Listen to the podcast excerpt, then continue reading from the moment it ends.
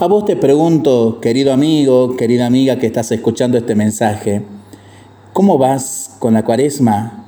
¿Qué tal ese camino? Ya lo vamos concluyendo. Probablemente para algunos fue muy denso, para otros muy largo, para otros fue más o menos y para algunos fue muy llevadero con la ayuda de Dios. Y para entender este camino que vamos terminando y para prepararnos a la semana mayor de nuestra fe, como es la Semana Santa, te propongo otro relato, un cuentito. Un joven soñó que se había extraviado por los campos del Señor. Andando y andando llegó a las puertas del mismísimo paraíso. El susto que se pegó cuando lo atendió el mismo San Pedro y lo dejó entrar por una persona o por una puerta del costado quedó atónito frente a lo que observaba. Justo había ingresado en una gran tienda que contenía lo mejor del ser humano. Los mejores dones estaban a disposición de quienes transitaban por ahí. La paz, la alegría, la felicidad, la honestidad, la fraternidad, el amor entre nosotros. Detrás del mostrador se encontraba un amable ángel. El joven preguntó, ¿qué venden aquí?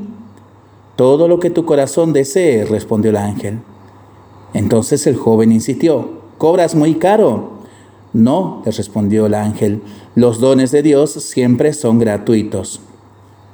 Sin atreverse casi a creer lo que estaba oyendo, el joven se decidió a pedir lo mejor que un ser humano podría desear.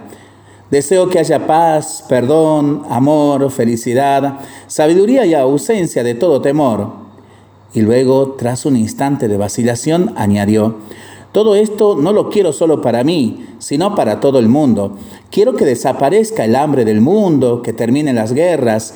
Quiero más justicia, tolerancia y generosidad hacia los más desprotegidos, más amor en las familias, trabajo para todos los desempleados y más unión en la iglesia. Y así continuó con un largo listado. Mucho se sorprendió el joven cuando observó que el ángel de todo lo que le había pedido le había hecho un solo paquete tan pequeño como el tamaño de su corazón. ¿Será posible? ¿Esto es todo? preguntó el joven. Y el ángel pacientemente le explicó. Dios nunca da frutos maduros, solo Él da pequeñas semillas que cada uno debe cultivar. Y es que Dios nos regala estas semillas con mucho amor, sabiendo que nosotros podemos cultivarlas y hacerlas madurar, aunque nos cueste, se nos haga difícil o no sepamos cómo.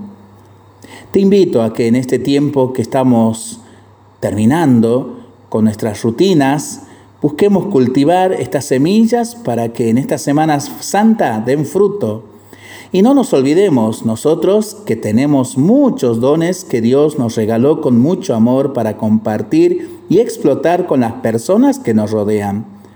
Aprovechemos este momento. Para pensarlo y para rezarlo en familia y entre amigos, ¿no?